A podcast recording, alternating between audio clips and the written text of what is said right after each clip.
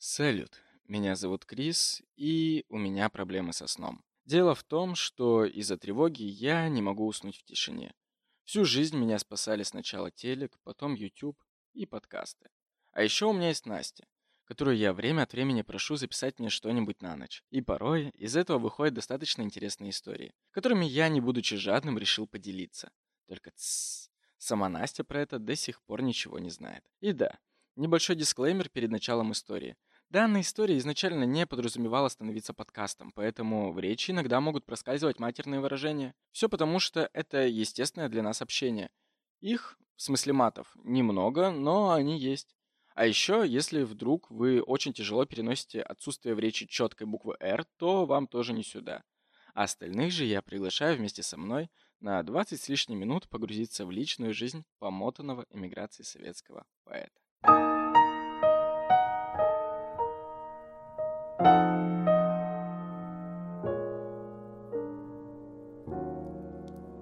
Переносимся с тобой в 20 век, и сегодня я расскажу тебе про Иосифа Бродского. А, я с ним познакомилась тоже, наверное, когда училась в 10 классе, но мы я не припомню, чтобы мы прям, знаешь, проходили там его стихи или уж тем более изучали его как личность, но я писала работу конкурсную, и эта работа была посвящена авторам, которые были удостоены Нобелевской премии по литературе. И Бродский там был. И меня как-то переклинило, я никак не могла правильно произнести его фамилию. Я его называла и Бородским, и Бородиным, и каким только не называла, вот я прям не могла. Я, я не знаю, что тогда произошло, как у меня мозг одно за другое что-то зашло, все было нормально, кроме фамилии Бродского. А недавно был тоже прикольный случай. Я просто гуляла по Питеру без цели, просто ходила по городу и слушала подкаст про Бродского. И я в какой-то момент иду, там рассказывают о доме, в котором он жил, а я, это было холодно, дождь шел. Я смотрю вот на землю. Но в какой-то момент останавливаюсь, поднимаю голову, и я стою прямо около этого дома. Вот он мне говорит про этот дом, а я стою прям напротив этого дома и пялись на табличку, что здесь жил Бродский. Это было очень прикольно. Иосиф Бродский родился в сороковом году, то есть прямо перед началом войны. И, естественно, они познали э, все прелести блокады. Голод, э, холод и прочие лишения. Отец Бродского был военным фотокорреспондентом, а мама работала бухгалтером. Короче, семья у них была небогатая. И после войны там у них особо не поменялось финансовое состояние, то есть они все еще испытывали материальные трудности.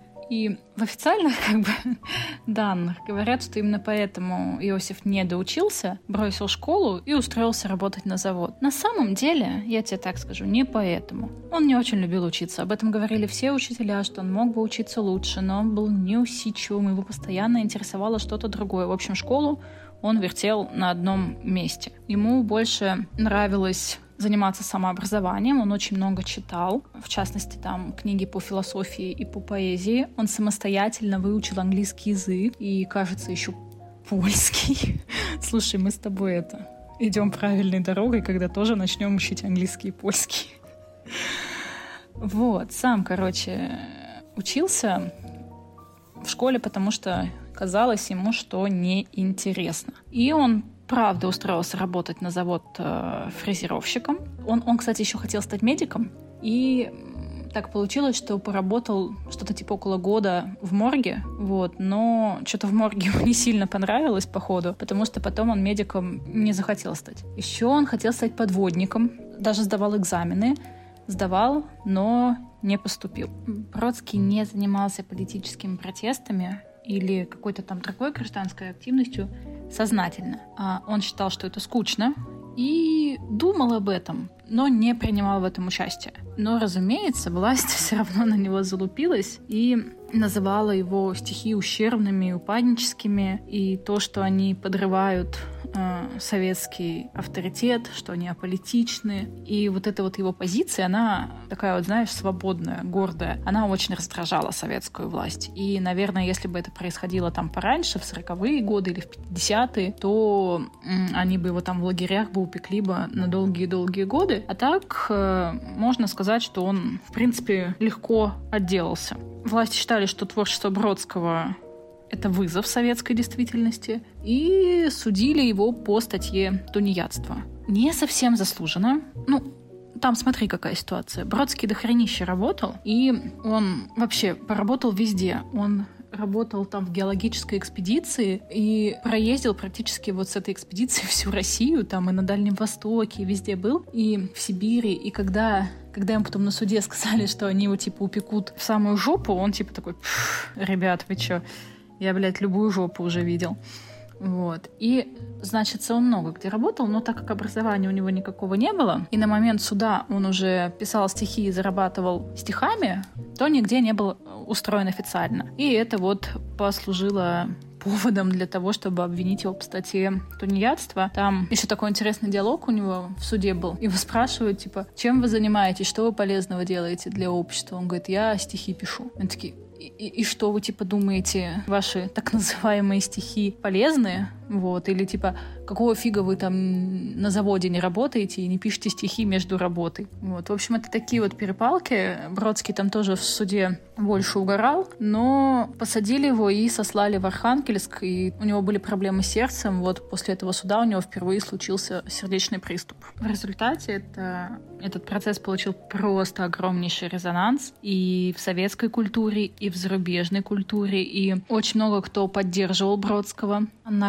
Ахматова, с которой он дружил, у них даже дачи были рядом. Он, кстати, никогда не любил творчество Анны Ахматовой, э, стихи, но относился к ней с огромным уважением и почтением. И типа он говорил, что глядя на нее, я понимаю, как а, этой страной могла править женщина. Вот, в общем, Анна Ахматова, она вообще думала, что а, весь этот суд — это такой хороший пиар, и что все это слишком раздуто, и что все эти страдания Бродского — это вот ничего иное, как э, тупо хайп. Но в конечном итоге, после ссылки в Архангельске, где, несмотря на слабое здоровье, а, он там тоже жил в какой-то глухой деревне, таскал бревна. Короче, тяжелый, тяжелый физический труд, его там ждал. Его вроде бы на 6 лет приговорили, но через полтора года отпустили. И отпустили, и навсегда лишили советского гражданства, сказали, типа, чувак, ты либо вали отсюда, либо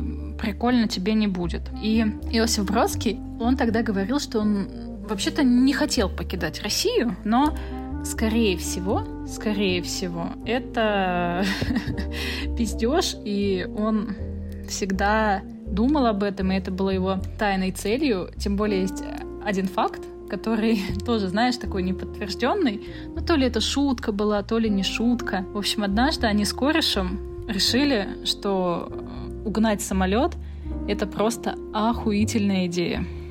Короче, Бродскому 20 лет, у него есть друган, Шахматов Олег, и он э, бывший летчик. И, в общем, они такие, так, Олежа, слушай, короче, давай угоним самолет и нахер съебем из СССР. И даже купили билеты на этот самолет. Но рейс отменили, и они, видимо, такие, не сегодня, не сегодня. Но, но, через два года этого Олежика задерживают за хранение, незаконное хранение оружия. И хер пойми зачем, он в КГБ рассказывает о том, что а мы тут вообще-то вот два года назад с Бродским самолет хотели угнать. И КГБшники такие, угу, прикольно, прикольно, классная идея, вот, давайте-ка и Бродского задержим задерживают Бродского, допрашивают, видимо, э, понимают, что это, что это был прикол, отпускают Бродского, но на суде потом вот по тунеядству они этот случай ему припоминают. И вот, ну, наверное, это иллюстрирует то, что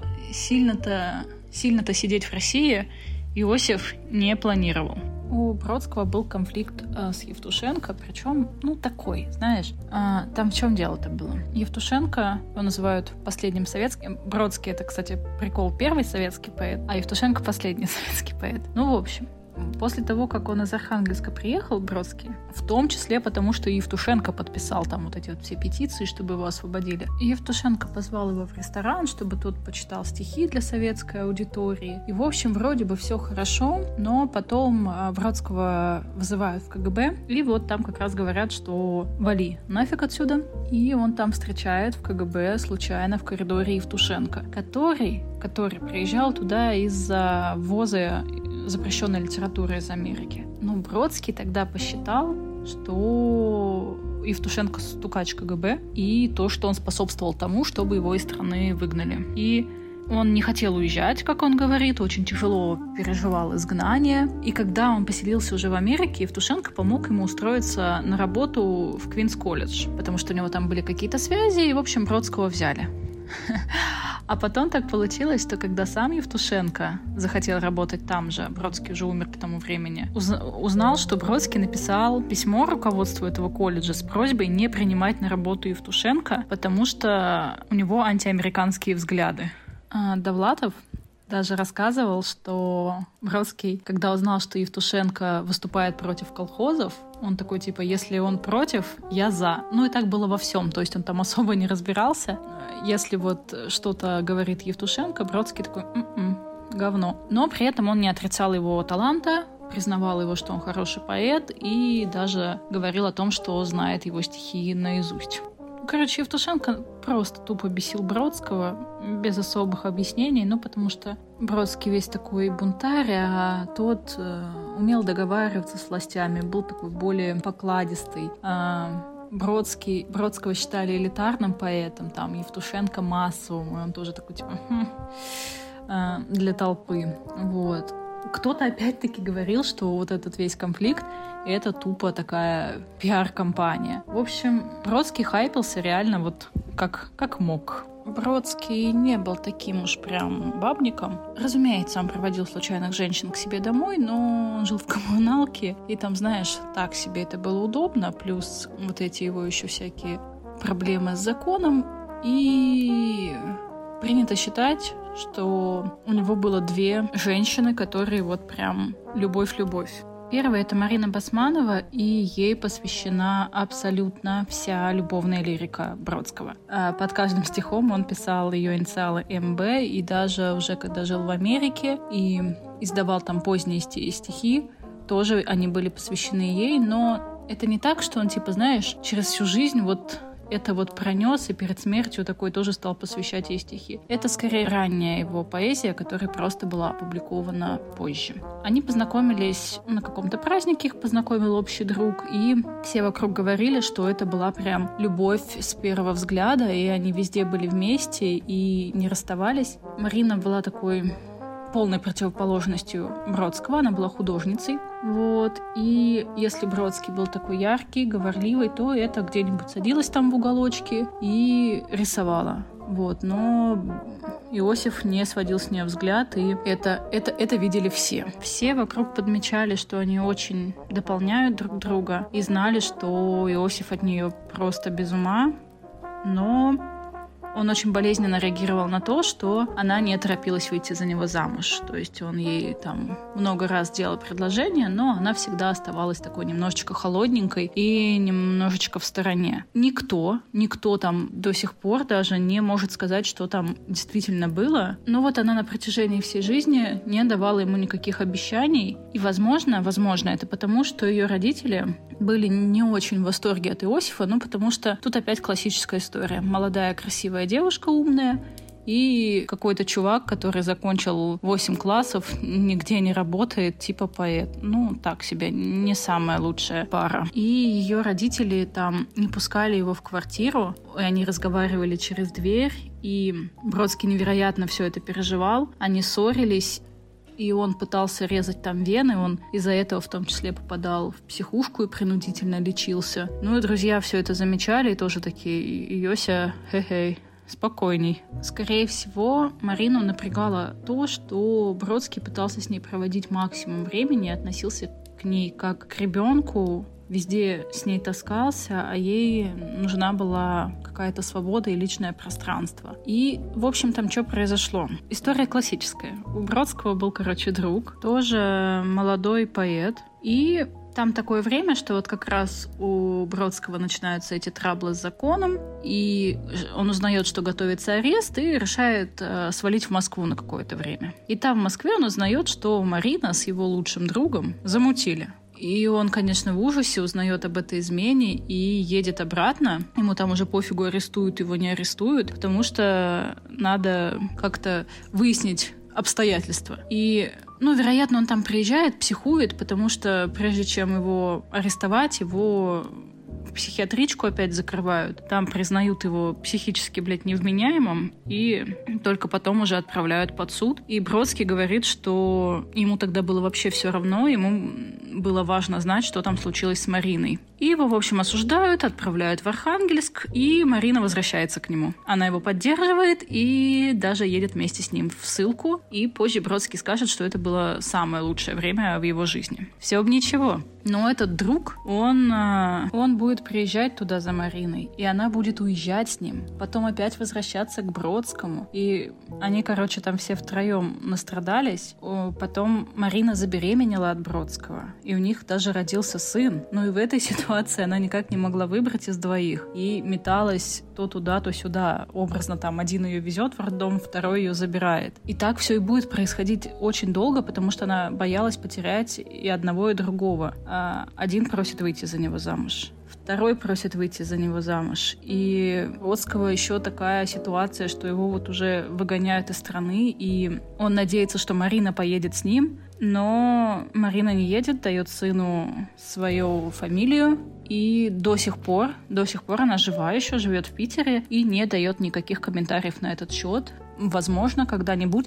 Почему не дает? Потому что Бродский там перед смертью написал, что типа, пожалуйста, 50 лет ничего не публикуйте, ничего не рассказывайте. Поэтому, может быть, пока и молчит. И Бродский, он так и никогда не простил этого своего друга и узнавал, что если кто-то с ним общается, то типа полностью прерывал э, все связи. Вот. И этот друг потом, кстати, тоже эмигрировал в Америку и тоже там преподавал в университете. Бродский со всем этим жил 25 лет. Через 25 лет он ей написал очень злое, ироничное стихотворение. А я его нашла. Сейчас я попробую прочитать. Если что, я это потом вырежу.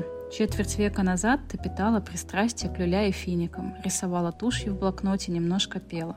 Развлекалась со мной, но потом сошлась с инженером-химиком и, судя по письмам, чудовищно поглупела. Не пойми меня дурно, с твоим голосом, телом, именем ничего уж больше не связано, никто их не уничтожил. Но забыть одну жизнь человеку нужна как минимум еще одна жизнь, и я эту долю прожил. Представляешь, 25 лет прошло, и вот только спустя это время он на весь мир так признает, что типа все, пофигу, с этой женщиной меня больше ничего не связывает. А, и вот Спустя столько времени Бродский встречает свою вторую женщину, зовут ее Мария Сацани, она итальянка с русскими корнями. И как они знакомятся? Она услышала его лекцию, написала ему письмо, и они начинают общаться. И когда они встречаются, они понимают, что они влюбляются в друг друга, женятся, и у них рождается дочь. И все, все знакомые Бродского говорили, что они очень похожи, первая его девушка и вторая, внешне, но полной противоположности. Первая, она была спокойной, очень тихой, умиротворенной. И они были недолго вместе, пять лет, потом Бродский умер. Но вот эти пять лет он жил счастливой жизнью. Он был старше на 25 лет и очень удивлялся, как причудливо вообще сложилась судьба. Она, она тоже, это вот вторые жены творческих людей, они какие-то вот такие вот все особенные, потому что она вот стала его соратницей, участвовала во всех его проектах, помогала, и сегодня тоже продолжает работать в проектах, связанных там с ним. Молчит о их личной жизни, но много рассказывает о нем как о поэте. В Америке, помимо всего прочего, он стал преподавать э, в вузах, в колумбийских, в нью-йоркских, в Кембридже преподавал. В общем, дофигища где.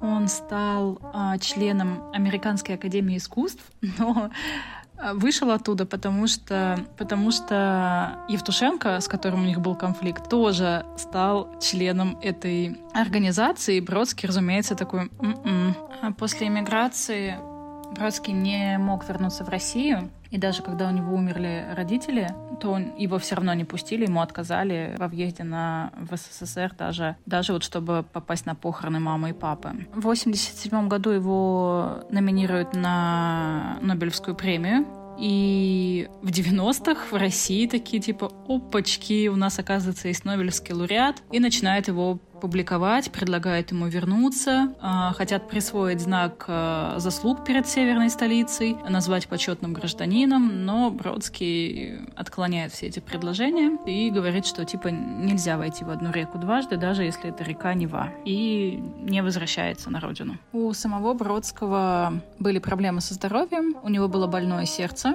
и в возрасте 24 лет, когда вот его арестовали за тунеядство, он перенес свой первый обширный инфаркт. И это повторялось и позже. Всего было четыре приступа и две операции на сердце. И он не то чтобы любил бухать, хотя тоже было дело. Он куда больше любил курить, выкуривал просто пачками пачками в день. И врачи ему запрещали это делать и говорили, что, типа, если он не бросит курить, то не доживет. Но на него это как-то не сильно производило впечатление, и все получилось, как получилось, как и говорили. У него остановилось сердце, инфаркт. В общем, весьма предсказуемо. И его захоронили на Нью-Йоркском кладбище, но сразу было понятно, что это временное захоронение, и достаточно долго решали вопрос, куда его все-таки похоронить. Эм, и вот даже после смерти была еще одна попытка вернуть его в Петербург, но был отказ, потому что, ну, это значило бы, что он все-таки вернулся на родину, а он прям после вот того случая, когда он сам пытался попасть на похороны мамы, жестко залупился на все это.